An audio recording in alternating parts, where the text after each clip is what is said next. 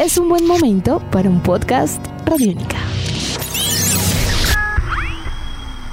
Podcast Radiónica.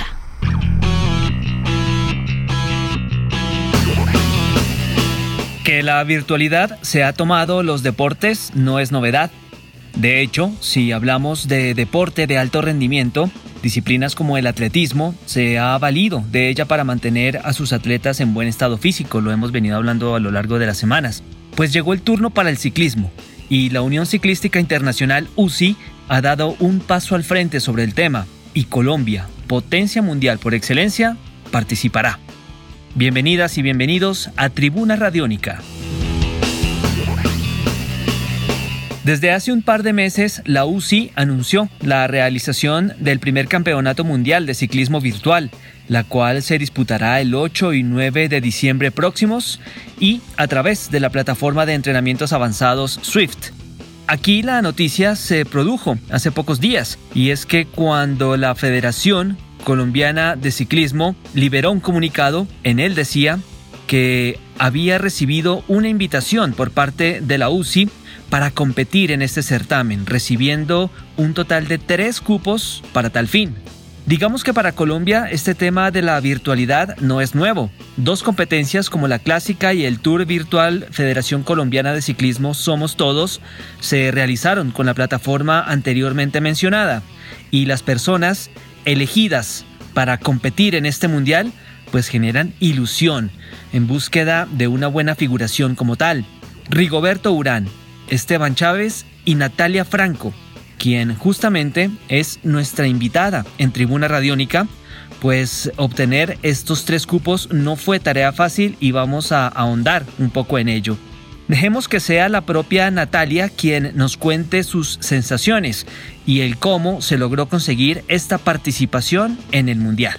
Pues Juan Pablo, estoy demasiado feliz. Ha sido un proceso largo, y pues fue siempre como la meta cuando supe que el mundial pues lo iban a hacer en diciembre virtual pues hice todo lo posible con mi equipo para ganar la mayoría de puntos, para volverme mejor en el juego, para volverme más fuerte. Y pues al principio me enteré que a Colombia no le habían dado cupos femeninos porque no tenían suficientes corredoras y en la lista de corredoras pues elegibles solo salía yo que había hecho mayores eventos pues en Swift.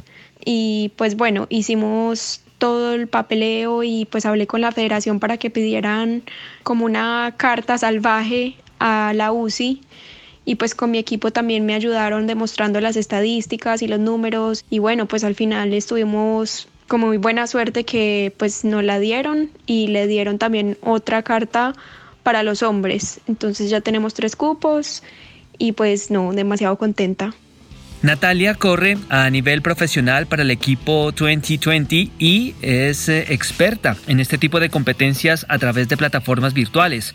De hecho, fue campeona de la clásica virtual Federación Colombiana de Ciclismo Somos Todos y obtuvo también una destacada figuración en el eh, Tour de Francia. A la pregunta, ¿cuáles son las expectativas de Natalia Franco en esta histórica participación? Pues esta fue su respuesta. Qué pregunta tan difícil.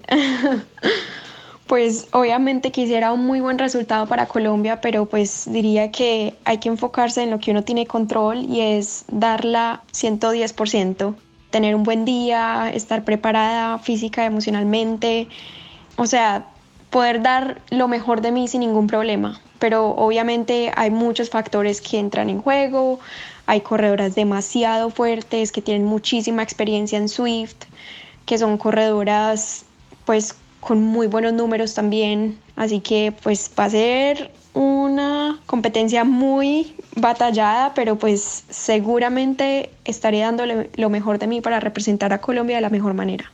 Para hablar concretamente de la rama femenina, la competencia tendrá a ciclistas de 13 países. Holanda, Italia, Australia, Francia, Estados Unidos, Alemania y Bélgica, aparte también de países como Gran Bretaña, Polonia, Canadá, Nueva Zelanda y Sudáfrica, además de Japón. Por eso, con Natalia, y teniendo en cuenta que pues es la única representante de Sudamérica por ahora que va a competir, pues quisimos cerrar esta conversación con ella, Natalia Franco, ciclista profesional seleccionada para representar a Colombia en el Campeonato Mundial de Ciclismo Virtual, para que nos adelante un poco de su estrategia, así como detalles técnicos de esta competencia. Pues lastimosamente la prueba no es demasiada subida, que es el terreno que a mí me beneficia. Eh, son cinco vueltas en Watopia, en el Hilly Route, que pues son aproximadamente 100 metros de ganancia en cada vuelta y luego termina en el premio de montaña del volcano, que podría ser un buen final, pero pues vamos a ponerla toda para el final de la subida, pero pues en sí la carrera puede desenvolverse de muchas maneras en las partes planas, sobre todo beneficiando a los corredores que son un poco más grandes o con un poco más de peso que mueven más números. Pero igual pues con el final del premio de montaña puede que los corredores puedan reservar un poquito para poder darla toda en ese final, así que pues a eso es a lo que vamos, a poder terminar fuerte en el final, que es la subida lo que me beneficia. Diría que conservar energía en las partes más planas va a ser muy importante, pero obviamente estando muy alerta de no perder alguna fuga o algún movimiento importante que pueda sacrificar el final.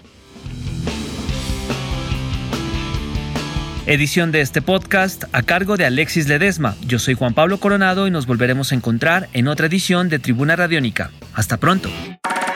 Nuestros podcasts están en radionica.rocks, en iTunes, en RTVC Play y en nuestra app Radionica para Android y iPhone.